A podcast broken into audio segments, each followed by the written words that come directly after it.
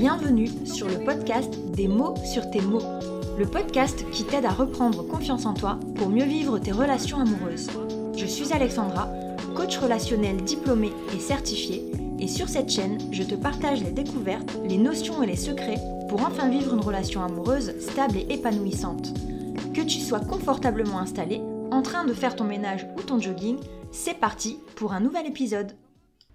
Coucou, j'espère que tu vas bien. Alors l'épisode du jour, qu'est-ce que le coaching? Le coaching, c'est mon métier. Et j'ai beaucoup de personnes qui, viennent à ma rencontre pour me poser des questions sur ce que je propose exactement, sur euh, les résultats que, la que, le client euh, peut attendre en fait avec mon accompagnement. Donc dans cet épisode, je vais, je vais répondre, euh, je vais expliquer un petit peu comment ça, comment je procède comment ça fonctionne en tant que tel le coaching, comment moi je me sers du coaching, quelle est ma particularité et ce que chaque cliente est en capacité d'attendre de ma part. Alors le coaching, c'est une discipline qui est pas très française. Ça commence à être connu petit à petit, mais quand j'ai commencé il y a trois ans, c'était encore quelque chose qui était euh, très très mal vu. Un petit peu euh, comme euh, du charlatanisme, comme une secte, comme on, était nous coachs vus comme des gens qui étaient là pour soutirer de l'argent en promettant monts et merveilles. Donc ça commence à évoluer. On se rend compte qu'il existe de plus en plus de coachs. Il faut savoir qu'en France, jusqu'à maintenant, n'importe qui peut se dire coach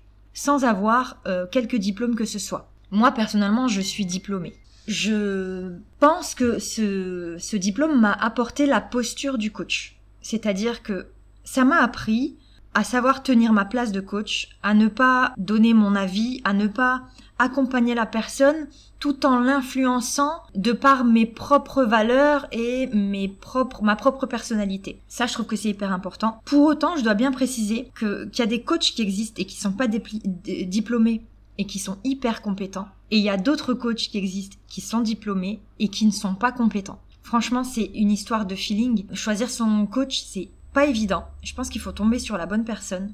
Il faut tomber sur un coach avec qui on partage certaines valeurs. Il y a, franchement, j'ai envie de dire qu'il y a autant de, types de coachs qu'il y a de, de, coachs, en fait, de, de personnalités, en fait. C'est pour ça que, pour trouver le bon coach, je pense qu'il faut connaître un petit peu son travail, son approche, sa personnalité. Et c'est pour ça que je mets à disposition les podcasts, que je mets aussi à disposition des écrits sur les réseaux, que je me raconte un petit peu. Sur le, sur mon site internet, il y a un livret d'accueil où je me, où je me présente, dans lequel je propose des exercices et ma, ma manière de voir les choses. Il y a aussi une page de présentation. Donc je pense que tous ces contenus-là contribuent au fait de me connaître un petit peu plus, et de savoir en fait si tu as un atome crochu avec ce que je peux proposer et avec ma personnalité. Je pense sincèrement que s'il n'y a pas cet atome crochu, ça marchera pas. J'ai beaucoup aussi de clientes qui viennent, qui ont un parcours où elles ont déjà consulté un, un ou des psychologues et où c'était euh, euh, voilà elles ont compris des choses mais il manque encore quelque chose. Ça n'a pas réglé les, le, le, fond du problème. Elles ont compris certaines choses mais elles n'ont pas réglé euh, le problème en lui-même.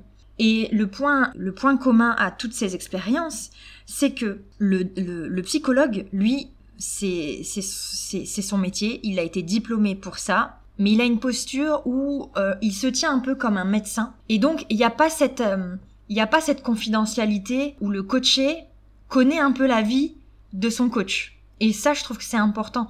C'est le lien, il est à mi-chemin entre le professionnel et, et j'ai pas envie de dire l'amical parce que c'est un peu tendancieux, mais je dirais plutôt le confident. Et en fait, pour que ça marche, pour qu'il y ait une confiance, le coaché a besoin d'en connaître un minimum sur la personne qui l'accompagne ne serait-ce que pour connaître ses valeurs, la vie, son parcours, euh, voilà, tout, tout ce qu'en fait on n'a pas chez un psychologue. Et donc je pense que c'est complémentaire. Je pense vraiment que le psychologue a, matière à, apporter à la résolution de la problématique, mais le coaching, lui, c'est plutôt une manière de d'avancer, de passer à l'action. Je dirais qu'en fait le psychologue, il a ce côté compréhension, le coach, il a ce côté passage à l'action, changement de mon point de vue, je suis pas du tout diplômée en psychologie, mais j'ai cette passion pour le relationnel qui fait que la partie compréhension, j'aime beaucoup beaucoup beaucoup euh, l'aborder. J'ai besoin de comprendre et pas pour moi, mais pour vous. C'est-à-dire que j'ai besoin de comprendre pour être sûr que tu as compris finalement. Voilà pour présenter un petit peu le métier du, du coach. En ce qui me concerne, moi, je suis coach depuis trois ans. Je suis passée par la dépendance affective et euh, je m'en suis sortie grâce au coaching. Pourquoi? Parce que j'ai cette passion du fonctionnement humain finalement. Donc mon but dans tout ça, quand tu viens vers moi et que tu m'apportes une problématique, alors souvent c'est de la dépendance affective parce que c'est là-dedans que je me spécialise, mais pas uniquement. Je me spécialise surtout dans tout ce qui est ce qui a trait au relationnel, relation à soi, relation aux autres. Et en fait, c'est une problématique qui revient dans absolument tous les cas. Tu peux venir avec n'importe quel problème, je peux t'assurer que forcément à un moment va se poser la question de la relation que tu as avec toi-même et la relation que tu as avec les autres. Donc ça c'est vraiment quelque chose qui me qui me passionne. Donc je dirais que le, le, le, le coach en fait que tu vas aller voir, il faut qu'il allie sa posture de coach et en même temps sa passion pour le sujet que tu es venu aborder. Ça c'est mon avis. Il y a personne, il y a aucune loi qui le précise. C'est vraiment ma vision des choses. Maintenant, le coaching, il passe par une étape cruciale qui est le passage à l'action. Comme je disais tout à l'heure, il y a une partie compréhension. Pourquoi tu en es là? Pourquoi tu euh, traverses ça? Pourquoi tu vis ces choses-là? Et une partie passage à l'action. C'est-à-dire que quand on a bien tout décortiqué, quand on a bien compris l'origine de ton problème, on a mis le doigt sur euh, ce qui ce qui fonctionnait pas, et eh ben on va trouver de nouvelles habitudes, de nouvelles manières de penser et de nouvelles actions. Et tout ça se fait au fil des séances et entre les séances.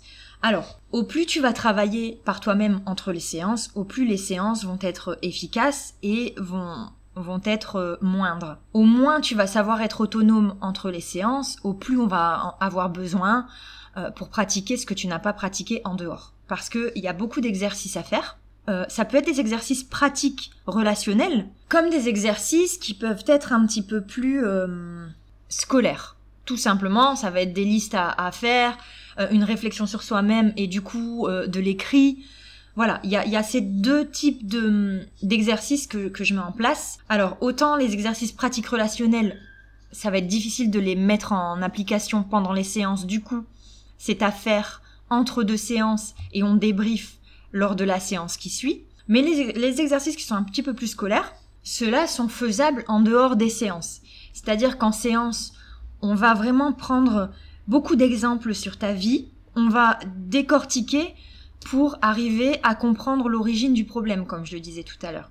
Et on va s'apercevoir que soit tu as une manière euh, euh, de te positionner par rapport aux autres euh, qui est spécifique et du coup qui explique ton comportement et celui des autres envers toi, soit on va découvrir que tu as des croyances limitantes, voilà, et on va en fonction de ça, on va piocher dans ma bibliothèque d'exercices ou alors je vais en créer un qui t'est sur mesure. Mais en tout cas, on a toujours quelque chose à en ressortir, à te faire faire pour aller explorer cette problématique. Et ça, au plus tu vas savoir comprendre en séance l'enjeu de cette problématique, au plus tu vas savoir faire les exercices de ton côté. Pour qu'ensuite on redébriefe lors de la séance suivante. Et en fait, petit à petit, tu vas t'apercevoir qu'il y a des changements qui sont conscients et inconscients. C'est-à-dire que tu vas ressentir un mieux-être tu sauras pas vraiment pourquoi c'est là. Et tu vas en même temps vivre des choses, faire des choses que tu ne faisais pas avant, soit parce que on aura essayé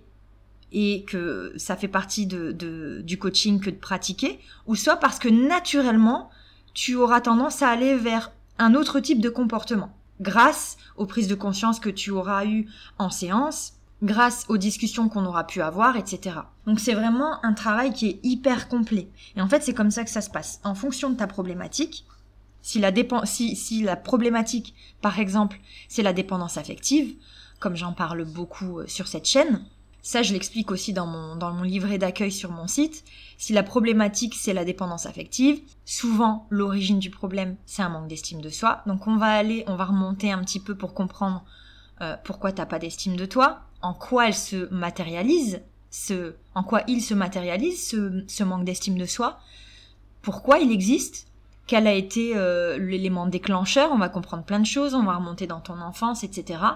Mais on s'arrête pas là. À partir de là, on va comprendre les mécanismes qui sont un peu, excuse-moi du terme, foireux, et on va les remplacer par des mécanismes qui sont un petit peu plus sains.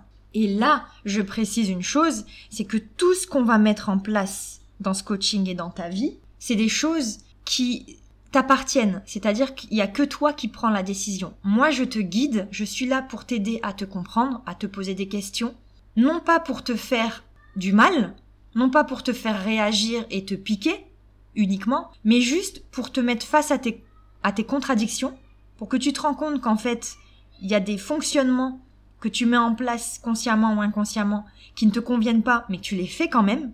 Et en fait, on va trouver tes valeurs, ce que toi tu veux de ta vie, ce que tu veux vivre, et on va essayer d'adapter ta vie à tes besoins et à tes désirs. Jamais aux miens, jamais aux ceux de la société. Parce que souvent quand tu viens en séance me voir, c'est parce que, comme je le disais, t'as pas d'estime de toi, et du coup, tu te réfères beaucoup à ce que les autres pensent, à ce que la société attend de toi. J'ai aussi pas mal de clientes qui arrivent, qui me disent, Alexandra, dis-moi ce que tu penses, dis-moi si j'ai tort de faire ça ou de penser ça. Non, c'est pas mon rôle. Mon rôle, c'est vraiment de te confronter à toi-même pour que tu, pour qu'à la fin, tu saches vraiment si ce que tu fais est bien par rapport à tes valeurs à toi, à à tes proches peut-être, parce que tu n'es pas seul dans l'histoire. Ne l'oublions pas, je suis pas là non plus pour te dire vis pour toi et oublie tout le reste. C'est pas ça, c'est trouver un compromis entre toi, tes besoins, tes désirs et ceux de la société, ceux de tes proches, ceux avec qui tu partages ta vie finalement.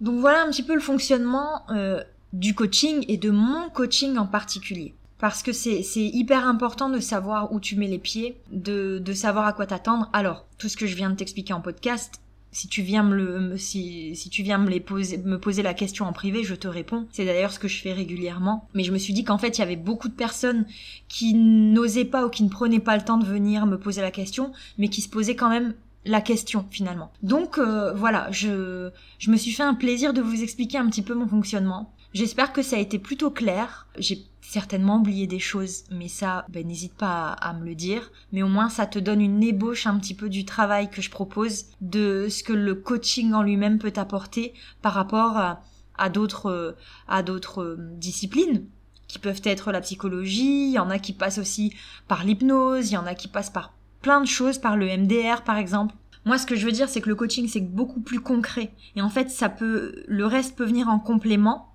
euh, par exemple, si tu veux faire de la méditation, si tu veux faire de l'hypnose, pour moi, ça vient en complément. Mais ça va jamais traiter le fond du sujet. Le but avec le coaching, c'est qu'au bout d'environ une douzaine de séances, tu comprennes les rouages du coaching et que tu arrives à te coacher toi-même. C'est-à-dire, quand j'ai une problématique, je trouve l'origine de cette problématique, je sais quelles questions me poser, quelles sont les bonnes questions à me poser quand je suis dans cette problématique-là, et quels outils j'ai à ma disposition pour m'en sortir. Et en fait, à la fois on va travailler la problématique pour laquelle tu viens en coaching, mais en même temps, le but c'est de retenir un maximum d'outils pour que quand tu sois face dans ta vie à une autre problématique, tu saches directement comment t'en sortir.